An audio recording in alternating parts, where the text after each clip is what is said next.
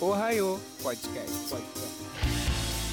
Fala aí, amiguinhos. Aqui é o Jean Carlos e. Não pensei na introdução, então deu. Se for eu que vou editar esse episódio, vai ficar essa parte, tá bom? Vai ser isso. Fique com essa. E hoje eu estou aqui com elas de novamente. Que é, parece que nós três somos os únicos que assistem alguma coisa do Ohio. Então vamos lá.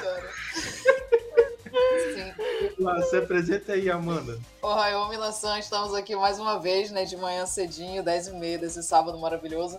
E hoje nós finalmente vamos falar de algo que eu digo pra gente falar sobre desde o meu primeiro mês na Ohio no ano passado. A gente finalmente vai falar sobre Satoshi Kon. Fala pessoal, aqui é a Cris como uma voz hoje na sua cabeça, igual que acontece com a Rika, lá em Perfect Blue. Mas quem Real, escuta a ver- o podcast, as nossas vozes são vozes, tipo, na cabeça. Eu vou ser uma voz na cabeça pra quem tá vendo pela Twitch. Eu sou fantasma. E é isso aí, amiguinhos. Lembrando que esse podcast que você está escutando em áudio está sendo gravado em live no nosso canal na Twitch. Isso mesmo. Você aí que só acompanha a gente pelo áudio, também pode acompanhar a gente pela live. Lembrando que você também pode ajudar a gente através do Pix, através do sub também. É só você escrever o código do link que está na descrição do vídeo. Não deixe de seguir a gente nas nossas redes sociais também e nos acompanhar. O Ohio Podcast começa logo após o break.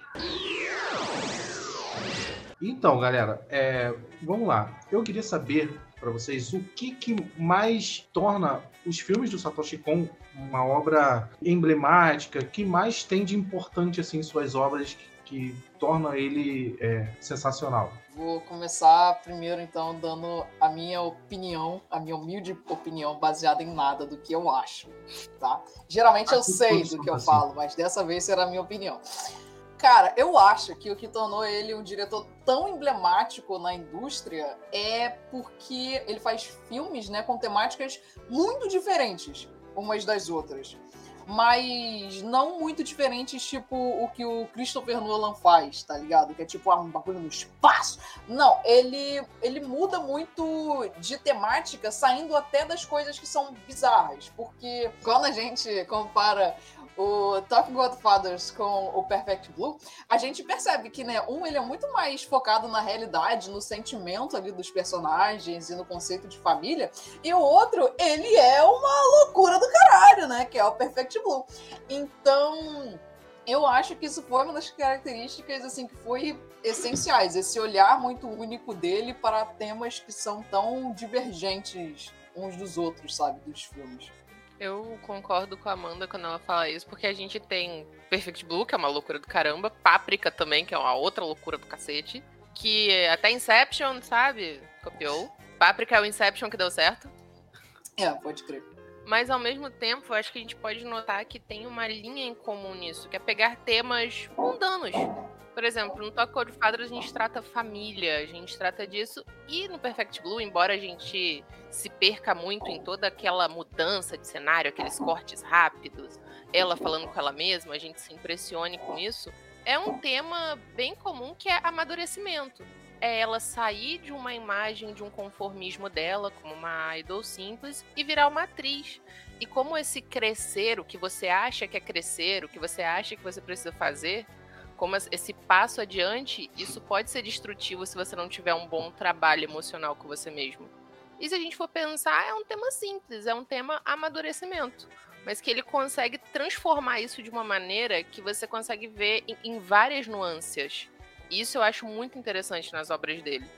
Sim, é, eu sou novo assim na, nos filmes do Satoshi Kon. Comecei com o Top God Paris, foi até a recomendação da Amanda. E Páprica eu já conhecia por boca a boca, né? Já sabia dessa relação com Páprica com Inception, né? Essa comparação entre esses filmes.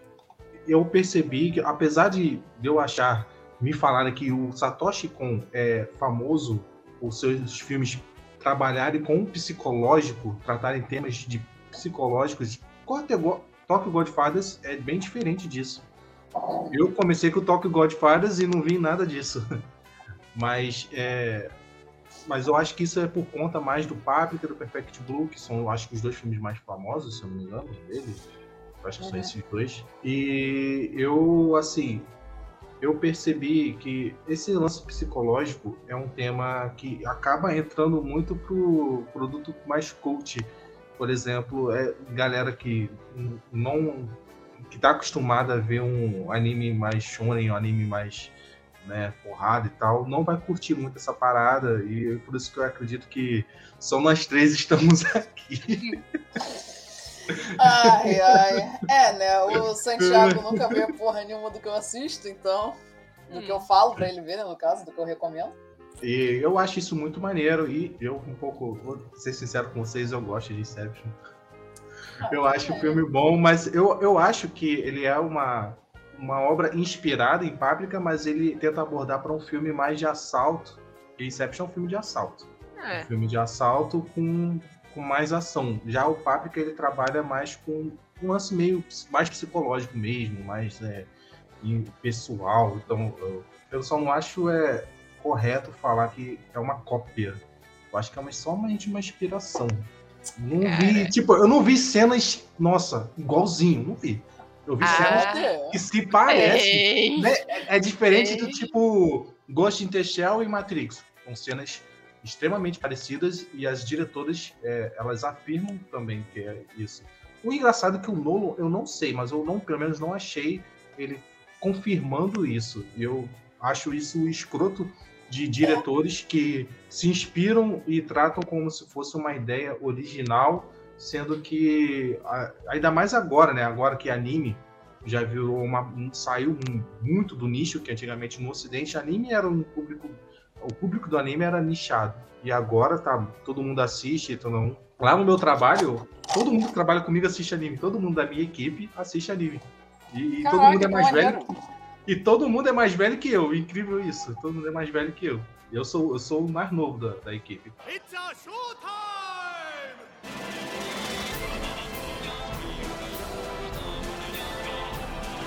Mas vamos dar uma, só uma explicadinha no porquê que a gente tá falando do Christopher Nolan, né? Por que a gente tá falando de Inception. sim É, para quem ainda não assistiu Páprica, né? Páprica, ele tem exatamente essa coisa que tem no Inception, que é de você entra dentro dos sonhos, você pode ir se aprofundando neles e chega num ponto do filme onde você não sabe mais se o que você está assistindo é realidade ou é sonho, e os personagens Uhum. estão nessa mesma vibe. É idêntico ao que É, acontece em isso é. Inception. você tem idêntico I- Idêntico Mesma. A mesma parada. Então é por isso que a gente tá comparando os dois. E também, cara, tem alguns vídeos no YouTube que eles comparam várias cenas de Inception com Páprica. Então, se você Hum. der uma pesquisada aí no YouTube, você vai achar, você vai ver Mas que até algum- algumas não, filmagens foram inspiradas, tá ligado? Sim. É aquilo. É... Ah, eu esqueci o nome do diretor de Cisne Negro. Amanda, me lembra aí, por favor, que ele é assumido. Ele assume que ele é um grande fã do Satoshi, que ele se inspirou bastante nele. Ele, ele é assumidamente um grande fã do trabalho do Satoshi Kon. Darren Aronofsky. O É, russo. tem algumas cenas também do Cid Negro É. que parece bem parecido com o Perfect Blue, o lance dela ver o outro ela assim no Hum. espelho. Ele, ele admitiu a inspiração. Ele admitiu que teve muita influência dele, que foi inspirado. Então é o que você falou. Tem a galera que assume. Uhum. que fala mesmo, que admira o trabalho do cara. Tipo, tem vários outros filmes. Tem um filme que tem uma cena do Perfect Blue, que é ela deitada assim na banheira, com a cabeça entre as pernas, Uhum. debaixo da água, gritando. Existe um filme que eu acho que é um filme eslavo, não sei, eu não vi o nome direito, que a cena é idêntica, idêntica. A filmagem de cima, a posição dela, a composição da banheira, o grito é idêntico. É copia e cola do Perfect Blue. Sim, eu sei exatamente qual é, só que eu não tô lembrando o nome do filme. Deixa eu só tô procurando. Ah, eu também tô, me, fugiu total a cabeça, que o nome é difícil de falar, que eu acho que é um filme polonês. Serve um negócio desse aí. Cara, mas o Páprica, ele, ele tem, tem muita cena. A cena da do Elliot Page quebrando o espelho é, é igualzinho, mano. Aqui, ó, é no filme Requiem para um Sonho. É do mesmo diretor, do Cisne Ah. Ah, viu? Ele é muito É. fã do Satoshi Kon, cara. É, esse cara aí gosta mesmo. Ele gosta, ele admite, ele veste a camisa Satoshi Kon Boy total. É, assim é muito mais legal, né? Porque assim não tem como ninguém falar que foi cópia. Eu vou dar um outro exemplo aqui, de uma parada também. Na comunidade que curte muito literatura né, brasileira, tem muito uma Hum. discussão se Lucila copiou ou não copiou Dama das Camélias, que é um livro português. E tem muita essa discussão que eu acho completamente ridícula. Por quê? Porque no livro da Lucila tem um momento que um dos personagens compara a Lucila com a Margarida, que é a personagem do Dama das Camélias. Então como é que caralho tu vai falar que é uma, que é uma cópia, maluco? Porra, não faz sentido. Outro exemplo, tem o, no livro do Sherlock Holmes, tem um momento onde é, acho que o Watson compara ele com o Dupin, o detetive do Alan Poe. E o Sherlock Holmes fala que, que não, que ele não é incrível detetive e tal, que vê as coisas quase como se fosse mágica, que ele só é mais observador do que as outras pessoas e tal. Não, tá ligado? Então os autores, eles estão descaradamente colocando ali as inspirações deles.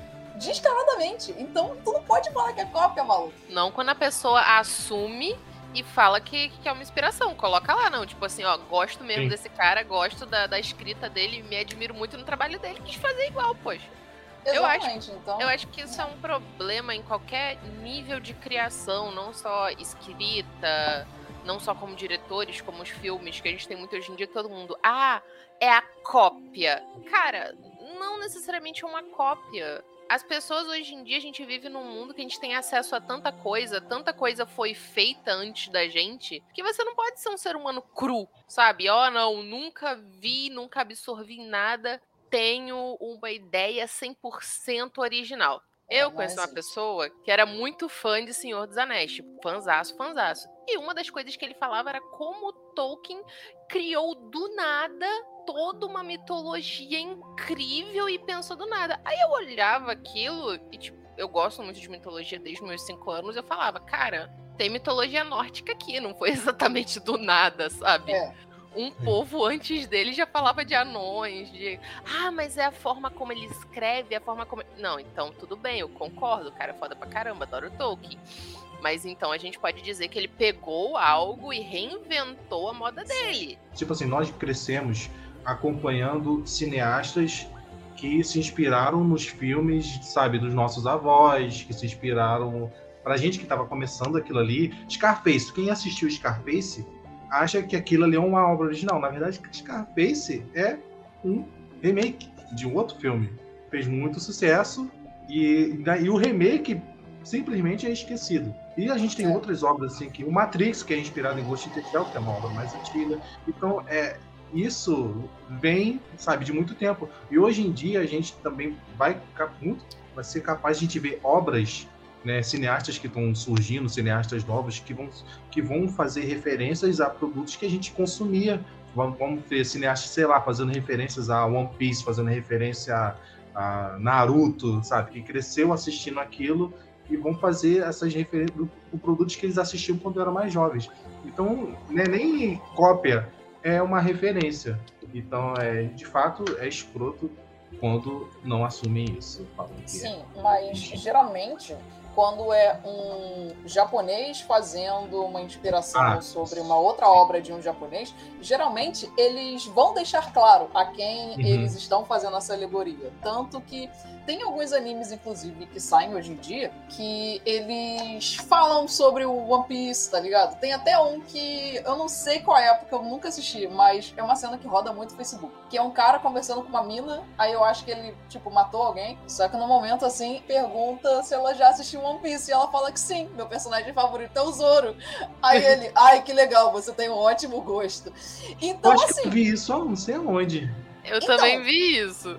Vou ver essa parada, mas É uma Maneiro. cena que roda muito, né, o, o Facebook e tal, os grupinhos de Uhum. otaquinhos. É isso, cara. Geralmente, um- quando um japonês ele tá fazendo uma alegoria, alguma coisa que é da cultura japonesa, ele vai deixar isso claro, porque os outros japoneses, eles vão saber a quem ele está referenciando e vão ficar, caraca, que maneiro, já assisti isso também. Só que quando é um estadunidense que ele tá se inspirando no bagulho japonês, tipo o Christopher Nolan, e ele não deixa isso claro, eu acho que é meio óbvio as intenções dele não deixando claro, né? Uhum. Uhum. Ele está roubando o bagulho, porque a maior parte do público estadunidense não vai saber quem caralho é Satoshi Kon, não vai saber que porra é Páprica, não assistiu essa porra. Então, ele está assim, copiando. Americano não assiste nem filme Vale. legendado. Vale. Nunca É lógico, a dublagem deles é ruim. Lógico. Cara, eu nunca vou esquecer aquela desgraça no Oscar de todo mundo falando de, de Parasita e o americano reclamando que tinha que ver filme com legenda. Ah, pela madrugada, cara. Ah, cara, não, na moral, a entrega do Oscar é sempre uma pérola. Eu adoro assistir, porque sempre acontece alguma coisa que me deixa descrente. É, e engraçado que o Satoshi Kon não foi nenhuma vez indicado, ou foi? Não. Acho Vamos que ver. Perfect Blue ou Páprica foram indicados. Vamos lá, né? É difícil gente estrangeira ser indicado, mas vamos ver.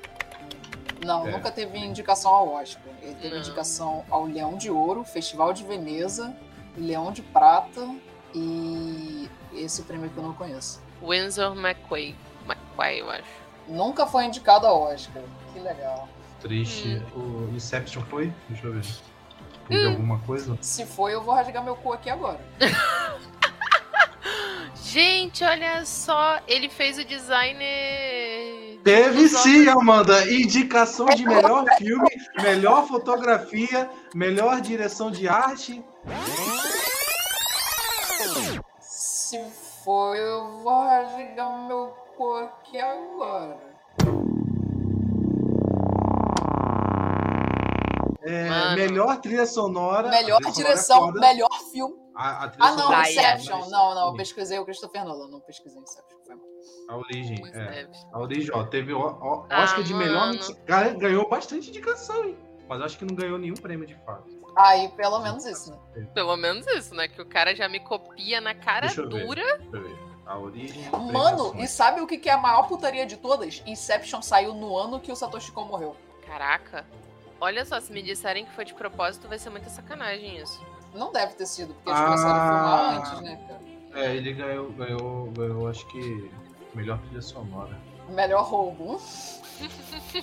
Parabéns aí, Christopher Nolan. É, o filme é de assalto, né? Ó, ó, ó. Filme é sobre assalto. Eu acho a Fala. mistura de realidade e sonho de Inception muito inferior à do Páprica. no Porque é realista, né? O Nolan tentou trazer, um- pode ser uma parada de sonho, tentou trazer um sonho. Né? Os sonhos Mas, são cara, bem gente, realistas. Mas- é sonho. Todo mundo já sonhou desde a, da onde seu Apesar sonho de ter é aquela cena do, do, do corredor girando. E isso é muito ideia. legal. Foi filmado, não faço a mínima É. ideia e foi muito foda. Porque não tem Isso corte. aí- School Musical 3 fez isso também, só tô aqui pra dizer. Não, tem vários filmes que fizeram isso antes de Inception. O pessoal gosta de dizer que foi o Christopher Nolan que inventou essa porra. Cara, o pessoal gosta É. de mamar o Christopher Nolan de uma forma que eu não compreendo, velho.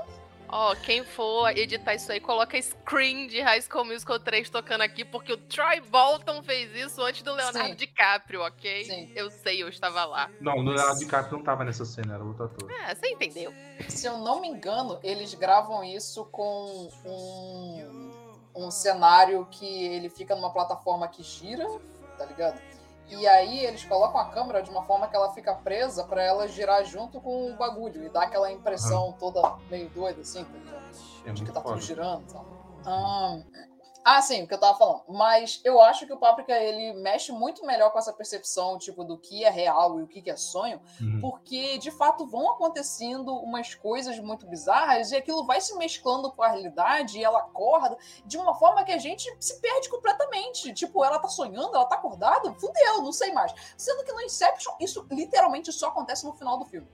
É só tipo, ai, e agora? Ele chegou lá, encontrou realmente a família, o bagulho lá ficou girando até o final, e aí? E aí? Ele tava sonhando, ele tava É, mas eu acho, eu lá, acho pô. maneiro os conceitos que o Nolan traz pro filme, que é tipo o lance do engenheiro, o lance tem um engenheiro, tem um lance da pessoa mais. Né, cada um tem uma, tem uma função ali. Não sei, pra ser um filme de assalto mesmo.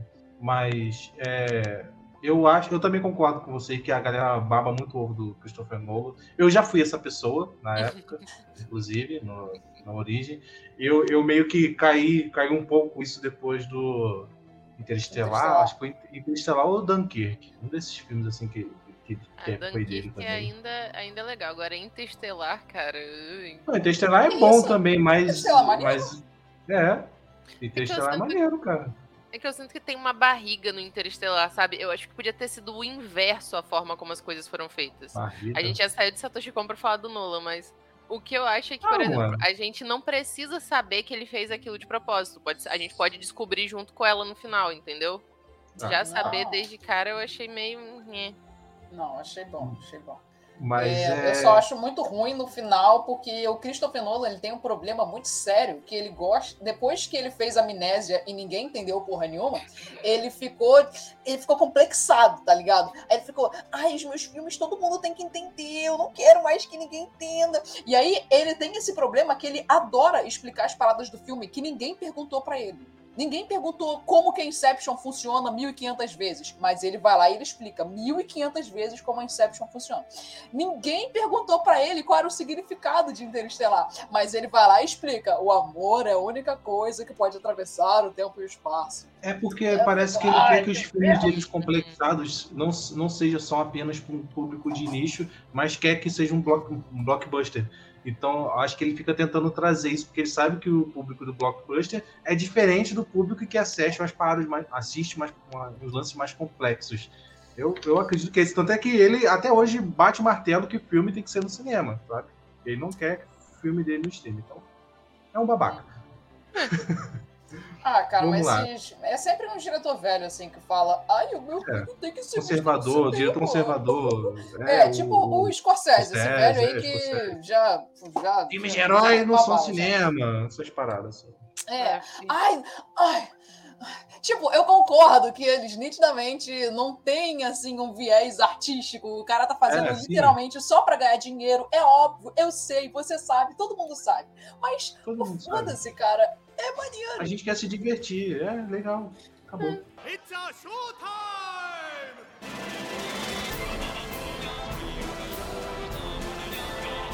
Tá, a gente falou, enalteceu o Paco falando dos seus pontos positivos e tal.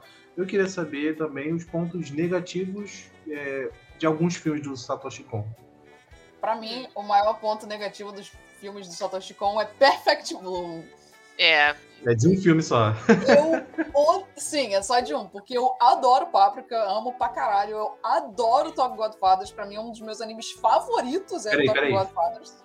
Lembrando aqui, galera, que a gente não, não vai falar muito sobre o Top Godfathers, porque a gente tem um podcast só sobre o filme, tá? Uhum. Então, se você quiser saber mais sobre o Talk Spotify, vão lá. Eu não tô me recordando o número, mas você, sei que você, se não for um preguiçoso, vai lá procurar e vai achar. Tá no nome, galera. Sim. Talk Godfathers, tá no nome. É. Hum. Ai, gente, calma aí, pô, meu gato resolveu miar agora. O que que foi, Mary? Ele quer participar, quer falar, Perfect Blue, fala aí suas opiniões. É. Tá, vamos lá. Eu acho que Perfect Blue, pra mim, é o buraco ali do Satoshi Kon, porque. Hum. De, cara, de repente eu fui ver com muita expectativa, porque eu tinha visto Top Godfathers e eu gostei demais. Então, logo em seguida, eu fui ver Perfect Blue e não tinha nada a ver. E além de não ter nada a ver, ele tinha muitas coisas que eu fiquei, meu Deus, que merda. Essas coisas que eu fiquei, meu Deus, que merda, são as seguintes. A primeira de todas, eu acho que ele demonstra é, violência contra a mulher de uma forma que chega a ser revoltante para uma mulher que assiste, tá ligado? Sim. Todas as cenas de violência contra a protagonista são. Mas não é esse o sentimento que é para causar? Mas você não precisa fazer dessa maneira. Eu, é, o, é a questão que ela falou do Nolan, é, querer te explicar várias vezes.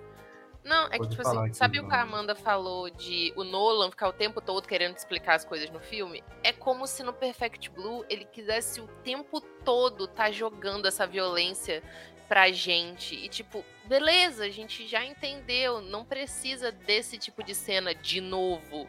Ou não precisa desse sentimento de novo, mas tá lá, entende? Eu acho que é muito a forma como aquilo é mostrado. E eu expliquei isso muito bem, inclusive recentemente, para um colega meu. Porque ele estava se perguntando, mano, por que, que você gosta de Inocente, que é um mangá violento pra caralho, mas tu não gosta de Berserker pelo mesmo motivo, por ser violento pra caralho? E aí eu expliquei para ele que é pelo, pelo seguinte motivo. Esse Inocente, que é um mangá que eu gosto muito, ele é muito violento, ele tem pedofilia, ele tem estupro, ele tem todas essas coisas asquerosas, só que a forma como eles são mostrados é de uma forma que você fica chocado que aquilo tá acontecendo, mas Sem você não explícito. fica. Exatamente, não é, não é, é, Tipo, é explícito, você sabe o que tá acontecendo, mas a forma como é mostrado é sempre, tipo, com metáforas visuais. A menina ali de 12 anos, ela tá sendo violada pelo tio, mas nunca é a cara dela que você tá vendo ali isso acontecer. Ele substitui ela pelo, por uma boneca de porcelana na sua visão. E aí você vê essa boneca de porcelana quebrando e você sabe o que aquilo significa, mas você não tá vendo literalmente ela, tá ligado? Isso que é, a forma a- que um autor usou. Um autor. O Parecido Satoshi com Kon aquela podia ter cena usado de, outra forma. aquela cena de estupro que tem em Game of Thrones que não mostra a extensão, a câmera só gira e mostra a mulher gritando, por exemplo, É. sem mostrar explicitamente. Ah, a Sansa isso. com Ramsay. A Sansa É, com Ramsay. É, a cena do Ela não casamento. mostra o que, o que- eu, eu entendi, eu entendi. Porque Então, geralmente exatamente. pessoas que podem ter gatilho com isso, né? Pessoas que É. talvez sofreram isso pode gerar um certo gatilho. Então eu entendo, não julgo assim. Eu que não- eu não posso falar porque eu além de eu não ser mulher, eu não vejo cenas assim. Por mim eu fico só chocado com a violência, mas não, Não, dá causa nada. muitos e muitos Entendeu? gatilhos.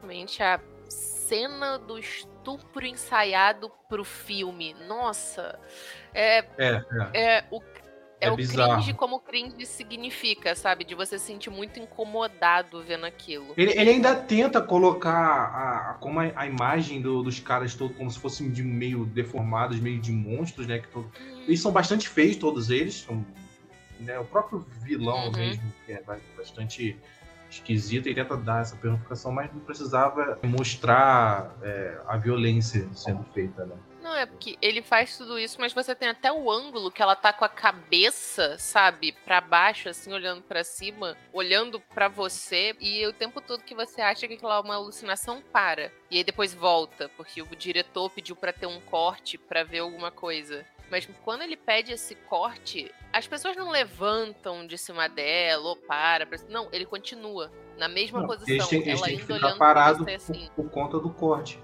pra cena começar em seguida, pra não dar um... um- Não, eu sei, Hum. mas aquilo fica tipo. Deu corta, mas nada parou. Ela ainda tá numa sensação de vulnerabilidade. Ela ainda Uhum. tá naquilo. Mesmo que aquilo seja sonho, aquilo não para, ela não pode fazer nada. E isso é uma sensação horrível. Qualquer um que tenha passado por isso sabe o quanto a impotência pode ser avassaladora, a ponto de você não conseguir respirar. Por isso que depois tem uma vingança, né? Pra quem, pro próprio roteirista, né? Uhum. É, pra todo mundo, né? Que todo mundo depois Ah, morre. é, todo mundo era- vai, se ving- vai se vingando de todo mundo. Inclusive, vocês acham que era, era ela, né, o tempo todo, né? Era ela o Ou era tempo o cara? todo? Aquela velha? Não, puta? não era a menina. Era. É o que dela? Gerente? Parece, parece que é a mãe, mas não é, eu não sei. Eu acho que era, tipo, gerente, não, Produtora, sei lá, né? secretário, produtora, alguma coisa assim. E a moça que cuidava dela e da carreira dela. É. Era ela o tempo todo. Querendo proteger essa imagem de inocente, né? Nossa, é bizarrão quando ela veste a roupa dela e coloca peruca. Eu entendi o que ele quis passar, mas é meio bizarro mesmo. Assim, o meu problema também é a qualidade da animação do Perfect Blue. Eu acho que é, é- eu não gostei muito não, cara. Eu Que sinceramente. isso? Animão Pô, dos cara, anos 90, né, senhora- cara? Lá de 97. Não, você tem é, Castelo no Céu, que é bem melhor, sabe? Porque, tipo assim, os frames, parece que os bonecos estão parados, tipo uma imagem. Teve um momento que eu achei que tava no pause, sem, sem sacanagem. Eles não se movem, tipo assim, eh, alguém tá esperando, o outro tá na, tudo na rua, aí ninguém tá se movimentando, tá todo mundo parado, assim, igual uma estátua. Isso me incomoda muito hoje em dia, quando eu tô assistindo. Mas eu acho isso que. que eu não consigo assistir é Cavaleiros do. Zodíaco, por exemplo. Que ele tá, tipo, é é poucos frames, sabe? Fala. Uhum. Você falou. Não, mas eu acho que isso era intencional nesse filme. Eu não lembro que parte é essa, porque É, eu vi Perfect Blue já tem uns, uns dois anos. Mas. Tipo assim, eu lembro de cenas dele que são muito bem animadas, cara. Tipo, aquela cena que ela tá sendo perseguida por aquela. Exatamente, a cena que ela tá persegui- sendo perseguida pela velha, é, que tá vestida como ela, tem toda aquela miragem de que é igualzinha a ela e tal. Porra, toda Uhum. essa parte é animada de um jeito Sim, muito mas foda. as cenas de diálogo, as cenas de mais de- dela mexendo no computador, as cenas dela na rua, é, todo mundo ali tá muito igual uma estátua. Eu não sei se é porque o filme ele, ele te dá uma sensação de falta de ar. Não sei se para vocês é, se passaram isso. Para mim Com não passa essa sensação. Eu não Com sei se certeza. esse é o estilo, esse é o estilo do filme, é, e, e não sei se isso ajuda. Se, se for isso, ok, mas se for só questões técnicas de animação, aí É. Tem mais um bagulho que eu também não gostei de Perfect Blue, que é eu não gosto de filmes que você precisa é, assistir sem saber o final pra ele ser bom, tá ligado? Que ele tem um- algum plot twist no final, que aí se você souber, fudeu. Filme virou uma merda porque aquilo era o ponto alto do filme. Isso acontece com o Sexto Sentido, que é aquele filme que todo mundo eu acho que já assistiu essa porra, né? Todo mundo fala que é muito bom, sendo que na verdade o filme todo é chato pra caralho e só chega no final e "Ah, revelação! Que eu me fudi, porque eu fiquei no começo do filme sabendo que tinha um plot twist no final, então eu pensei, cara, acho que é isso. E aí era, então eu pensei, fudeu, estraguei o filme. Mary, para de me. Calma aí, gente, deixa eu botar ela lá fora. Eu acho que você viu esse filme muito à frente do seu tempo, igual eu. Pode ser, peraí, rapidinho. Fez gente. sentido. Fez sentido. Ah, é. Putz, mas eu concordo. Eu, eu sofri do mesmo problema. Tipo, Eu tinha também, aqui eu em também. casa. Eu tinha aqui em casa na locadora, mas era algo que eu não via muito. Aí, putz, me so... sabe quando que eu descobri o plot do Sexto Sentido? Hum. Assistindo como se fosse a primeira vez, o filme da Dan Sandler. Tu não tinha visto o filme, fez sentido. Você já assistiu. Não, aí eu, putz, grila. Mas eu não, não, não tinha visto isso. Eu realmente ali assistindo o filme, como todo mundo. Já era tipo piada, né? Todo mundo sabia que o final de Sexto Sentido tinha um plot twist. Eu já fui pensando, porra, o que será que eu colocaria como plot twist? Aí fudeu. Antes da metade do filme eu pensei, cara, o, o maluco tá morto. E aí pronto. Era isso. Cara, aí depois desse filme, enalteceram o diretor, né? O Shyamalan. E é, exatamente. criou... Teve, teve o Corpo Fechado, que é legal, que é maneiro. Teve o filme do Avatar, que é dele, a Lenda de Aang. O último mestre do ar, que é uma bosta não, sensacional. Que foi. Antes foram falando que ia ser uma trilogia, mas o primeiro filme foi tão ruim que desistiram disso, ainda bem. Uhum. Graças a É, Deus. Teve o Fragmentado, até que ele é um curto fragmentado. Bom, mas é, rapidinho, calma aí que eu não, não concluí. Então, eu não gosto de filmes que você precisa não saber o final pra ele ser bom. Eu gosto de filmes que, mesmo você sabendo o final, tudo que tem ali no meio é muito bom, então você fica, caralho, que foda. É, porque E algo tem que te final- prender até o final, né? Exatamente. E aí chega no final, você pensa, ah, foi dessa forma que chegamos aqui, que legal.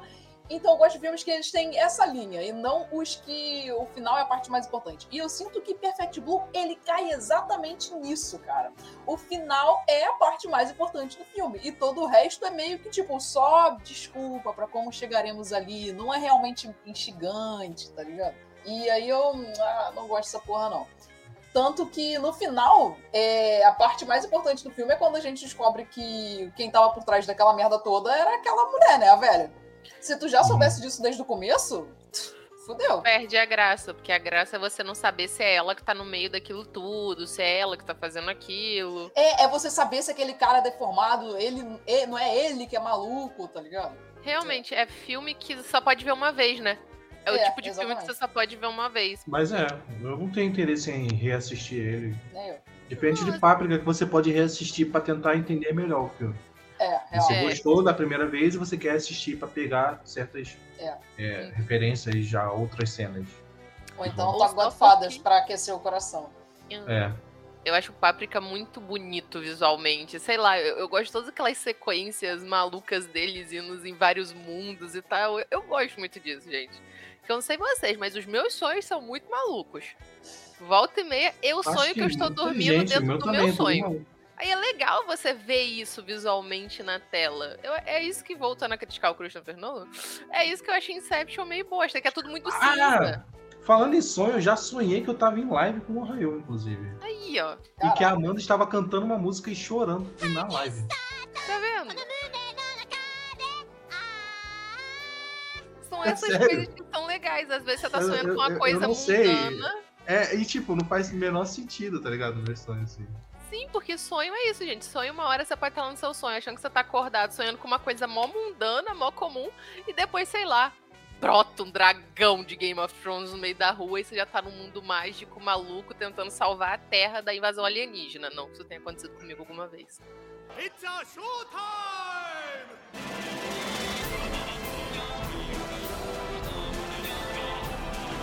Eu acho uma pena, né, que o, o Satoshi Kon ele tenha morrido tão novo que provavelmente ele já teria outros projetos e, e é incrível que ele, ele é aquele tipo de diretor que só dirige filmes da- de autoria dele.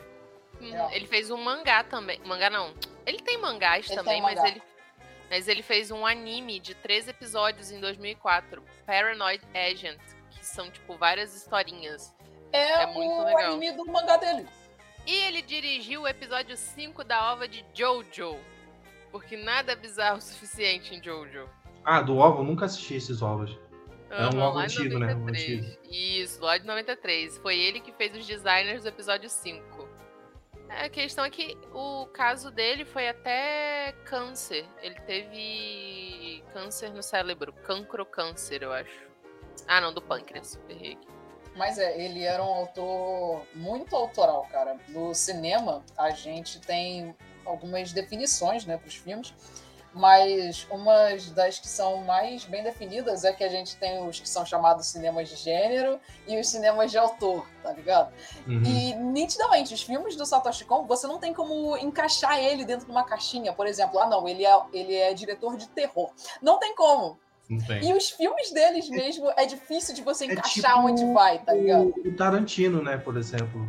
Também É, é muito cinema de autor, mas o Tarantino ele é muito mais ação, né, do que outras É. coisas. É diálogo. Ele até- Eu acho que ele é mais diálogo.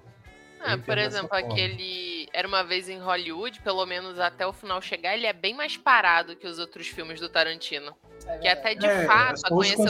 conceitos de diálogo e ele cria essas comédias que é o próprio humo- humor muito próprio dele. Mas, é, eu acho interessante esse. Parece e dá quando é, esse- é uns diretores mais autorais, te passa aquela sensação de que não é só pelo dinheiro, sabe? Entendeu? Sim. Isso eu acho, isso eu acho muito maneiro. Eu nunca empreenderia, eu faria pelo dinheiro também. É, os dois é importante, né, porra? Não dá pra tu morrer É. de fome também, né, cara? Mas. Pô, não, mas se eu mandasse eu fazer eu dirigir, sei lá, live action da Dora Aventureira, eu dirigia, sem problema, Meu me Deus pagando. do céu. Sempre- Isso existe mesmo, né? Eu achei que foi um Existe. delírio da minha parte. Eu acho legal também esse pessoal que eles. Ah, não, eu só faço esse bagulho aqui que eu quero fazer, eu só pego projetos que eu quero fazer e é isso aí. Eu não vou pegar bagulho só pelo dinheiro, não. É também o que o Hayao Miyazaki faz, né? É. Só que o Hayao Miyazaki, graças a Deus, ainda tá vivo aí conosco até hoje. Graças É. a Deus. Que ele continue assim. Inclusive é um coroa bem pintoso. Ele é um coroa E- bonitão, É, velho. ó. Estiloso. Bora falar que é Uhum. estiloso também, cara sempre na estica. Nem Mas sempre eu- pela prancha. Pois é. Isso daí você também. O cara tem que ser picurudo, né, gente? Também pra ser assim. Tem que botar o pau na mesa e falar: eu me garanto fazendo só o que eu quero, porra. É. Eu tenho talento Eu- eu jurava pra que- isso e vai fazer sucesso. Eu jurava que algum filme do Satoshi Kon tivesse live action, mas não tem, né? Não, só animação. Claro que tem, pô, Inception. Cisne Negro, né? Cisne Negro. Mas Cisne Negro, o cara admitiu, pô. O cara admitiu. Então a gente não vai É, considerar pelo menos isso. cópia. É porque ele não é estadunidense, é por isso que ele admitiu. É russo, Dani. É russo. É russo, né? Ah, pô? esse Sei irmão lá, o asiático, nome mas não é né? O Ci- E o Cisne Negro é muito Perfect Blue, cara. É Eu nunca assisti. Eu só Eu sei também que é não. uma das brilhantes obras da Natalie Portman de, em questão de atuação. Falam, né? Sim.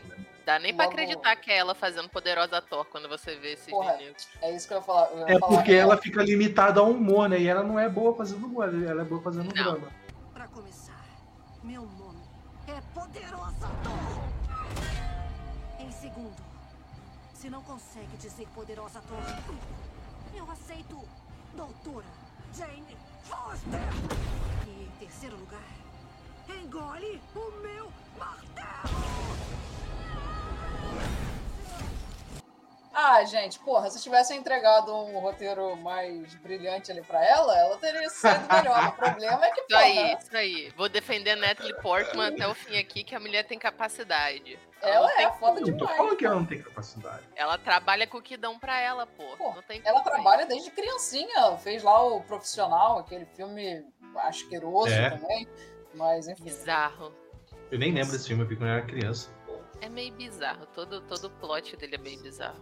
Ai, eu acho. Ai, não gosto não. É, eu- It's a showtime!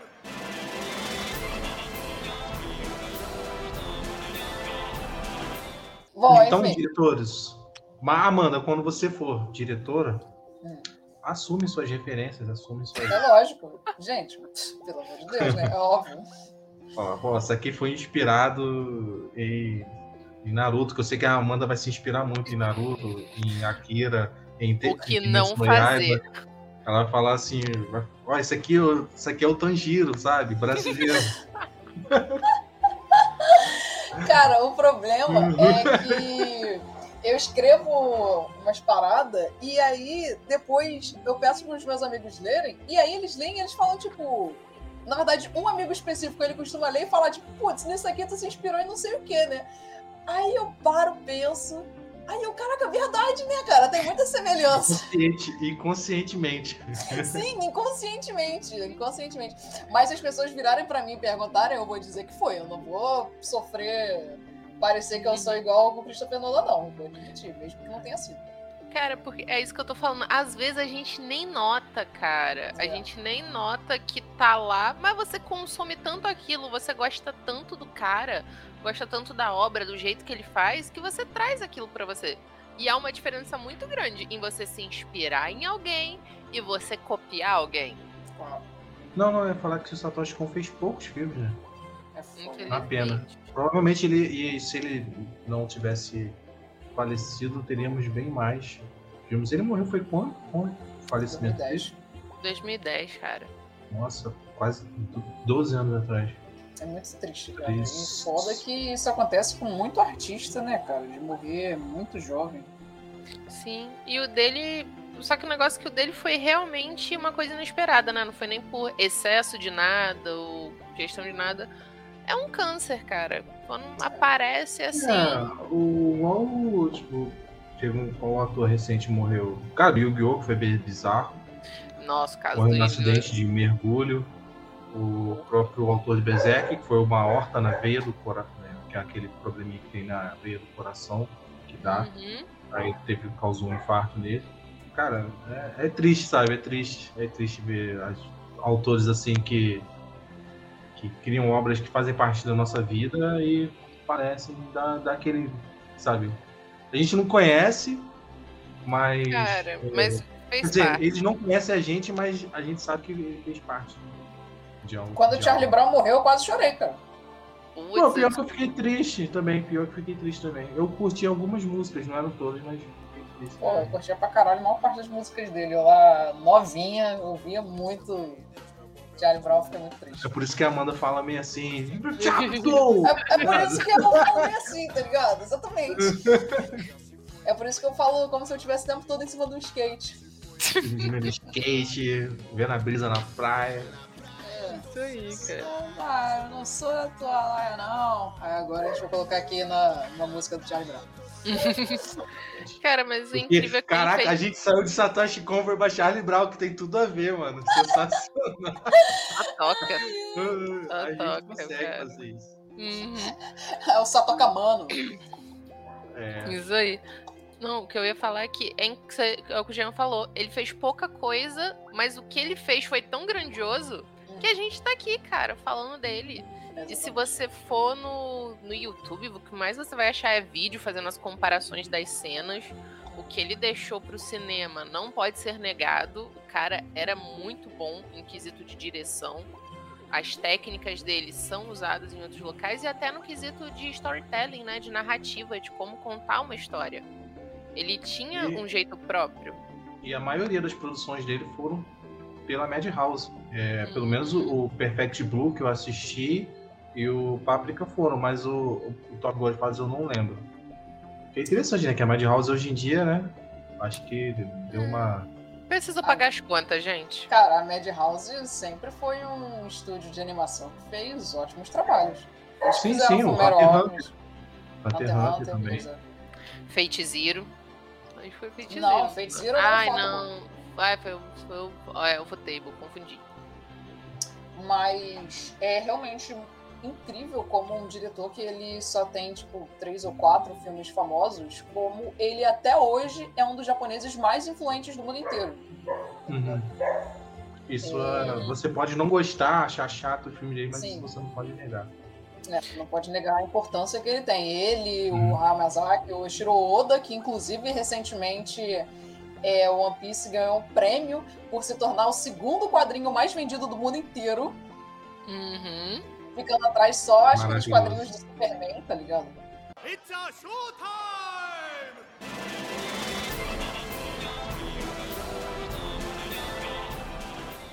Cara, o que eu Vocês queria dizer ver alguma é que- produção live action Não, não quero. Não. Estou feliz com as animações. Hollywoodiana pra melhorar. Não, não, que não, não. Para, gente, para. Tem certas A coisas gente que já eu- tem, cara. Ah, é. Não, deixa quieto. Mas o que eu queria dizer é, pessoal, se vocês são artistas e vocês estão ouvindo a gente, se você tipo ainda vai ingressar né, nesse mercado, se você ainda é independente, mas quer publicar suas obras e tal, ou então lançar, é, por favor, cara, não morra cedo. Continue Eu achei aí que- eu achei que ia trazendo falar pra- pra gente. Eu achei que ia- você ia dizer que era pra não Acredite nos admitir seus suas, sonhos. admitir suas referências. né? Sim, admita suas referências também. Se alguém te acusar de, ah, isso aqui é igualzinho, não sei o quê, fala que sim, mesmo que não tenha sido, só pra não parecer que tá o Christopher Nolan, tá ligado? Por favor.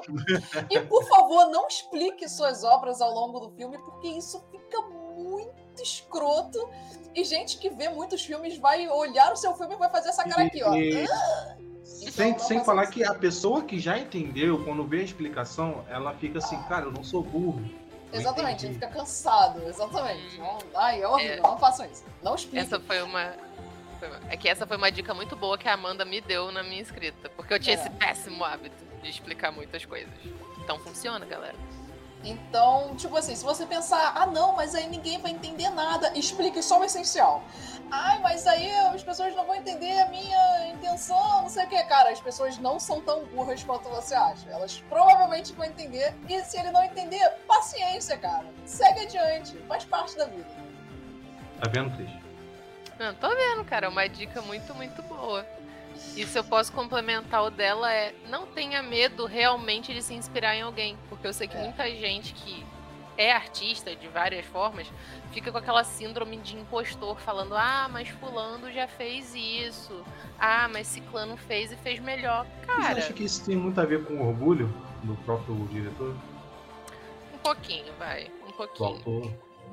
Pode ser, ma- mas é muito mais insegurança de não se achar capaz.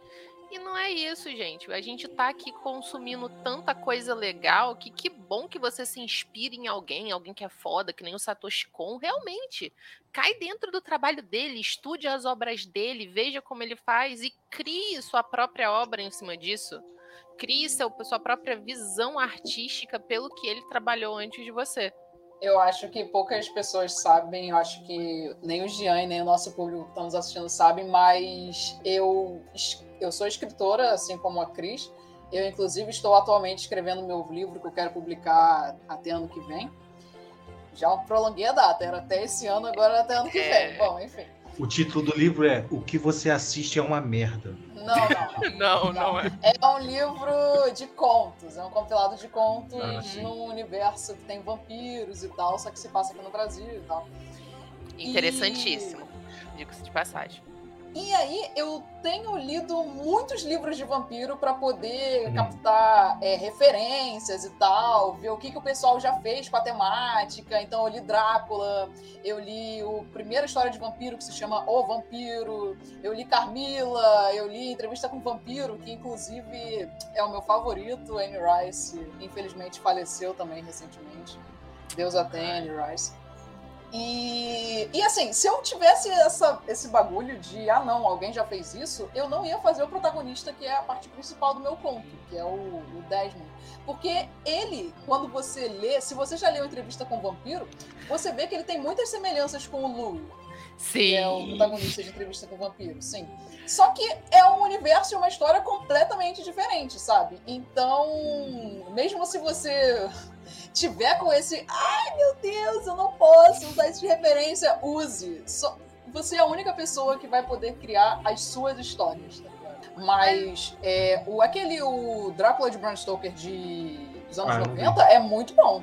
Nossa, é maravilhoso. Com é o melhor filme de vampiro que eu vi. Com o Sirius Black é a Winona Ryder. Ah, puta que pariu. Crepúsculo é o segundo. Olha só, tá aí. A gente sei que a gente tá divagando, mas tá aí uma autora que pegou tá um bônus. conceito, bebeu de muitas fontes e criou algo próprio. A autora de Crepúsculo, que tacou-lhe Shakespeare com a própria ideia de fada e, e vampiro dela. Ai, e criou uma salada. Ah, mano, Crepúsculo é muito fanfic. Isso é outra coisa, É. pessoal. Quando vocês É. forem escrever alguma coisa, primeira coisa, leiam bastante, tá ligado? Segundo, escrevam bastante. E aí, depois que você escrever bastante, lê muito, aí você vai ter certeza que você não vai escrever uma fanfic. que Você vai escrever um bagulho estranho, que realmente né? é. É estranho que o Crepúsculo ele tem muita cara de fanfic, mas vou dar uma obra totalmente diferente que foi inspirada em fanfics no próximo, no próprio universo que foi a Arcane, Hum. que é totalmente diferente. A Arcane foi inspirada em várias em algumas fanfics e é um- não parece uma- fanfic e é bom pra caralho. Como uma É ex-fanfiqueira, digo. eu vou defender as fanfics, que tem fanfic boa, Arcane, e tem aquela fanfic que é ruim, que é vergonha alheia, mas que a gente lê. Crepúsculo. Entendeu? É a vida, gente. Crepúsculo tem é um passado o sombrio 50 de Tons mundo. de Cinza, que é uma fanfic também do Crepúsculo. né? Outro cara. passado sombrio. Outro passado muito sombrio. Todo mundo já foi jovem, todo mundo já cometeu erros, todo mundo já foi em Eu estreia desse filme, gritar e levantar Eu sei, já, já. Não vou meter no dedo, mas nunca curti esse filme, não. Nem eu. Mas. Não eu curtiu, não? fanfiqueira Achava, achava que você, pelo menos Crepúsculo, vocês gostavam. Não, Não. não, eu gostei. Eu, eu tive esse passado sombrio e triste, gente. Não, eu assisti com uns 10 anos assim, não, uns 12, sei lá. E aí eu fiquei, nossa, Nunca cara, que fui. é Nossa, essa? olha lá o Jacob todo sarado. Nossa, ah, não, não, nunca gostei do é. Jacob. Sempre fui Team Edward. Nossa, eu sempre. Cara, sabe. É por causa que você era emo, né? Aí o Edward era emo também. Cara, eu emo. sempre fui. Eu sempre fui retardada, né? E aí, quando eu vi Crepúsculo, eu tava lá assistindo, eu tava tipo, ai, que lenga-lenga do caralho. E aí, sabe o que, que eu pensei? Eu pensei, seria muito mais legal se não tivesse a Bella e o relacionamento fosse entre o Jacob e o Edward. A fanfic, já tava criando uma fanfic já. Exatamente, só que só na minha do- cabeça. Inclusive, teve uma vez que eu saí com o Thiago, né, meu namorado, e uma amiga nossa, que ela adora é, Crepúsculo, e o Thiago também. O Thiago já viu todos os filmes. Nossa! Mentira, ele viu obrigado pela irmã, mas ele viu. Ah, tá. Aí, é, a gente tava lá tentando inventar como seria Crepúsculo se a Bella tivesse realmente morrido no primeiro filme. O que que ia acontecer, tá ligado? Ia ser interessante. Aí a gente chegou à conclusão de que o Jacob e o Edward eles iam ter que né, lidar com o luto, aí eles iam se aproximar, porque eles dois eram muito próximos da Bella, aí eles iam se apaixonar um pelo outro. É isso. Isso ia ser um romance interessante entre um lobo e um vampiro, cara. Romeu e Julieta sobrenatural. Ai, muito mais Exatamente. legal. Porra, Stephanie. Maia, podia ter me dado isso. Quatro anos da minha vida que eu gastei à toa pra você. Eu parei no Lua Nova, eu acho. Depois nunca mais vi nada. Eu vi tudo no cinema em estreia, eu levantei, eu gritei em camisa. Eu tive um passado, crianças. Eu tinha pôster no meu quarto, eu criei uma comunidade no Orkut chamada Crepusculinas.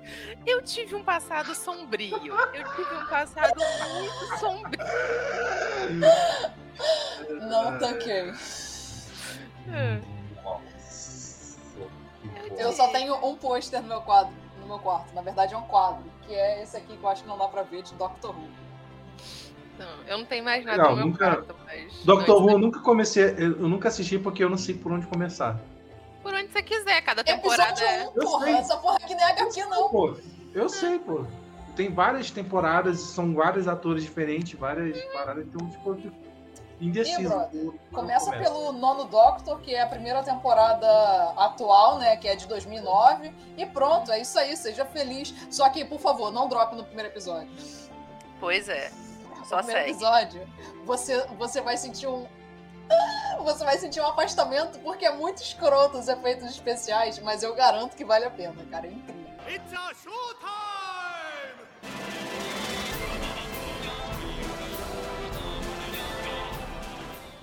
É isso aí, amiguinhos. Muito obrigado aí. Não, não se esqueça de nosso cast em versão de áudio. Sai é, todas as segunda-feiras de manhã. Não deixe de seguir e compartilhar, acompanhar o Royal Podcast. Não deixe de seguir a gente aqui na Twitch. E as. Mais alguma coisa pra me falar? Não, acho que não. não, porque eu, eu realmente tinha uma parada, alguma parada pra falar e. Se vocês puderem, dê um sub pra gente.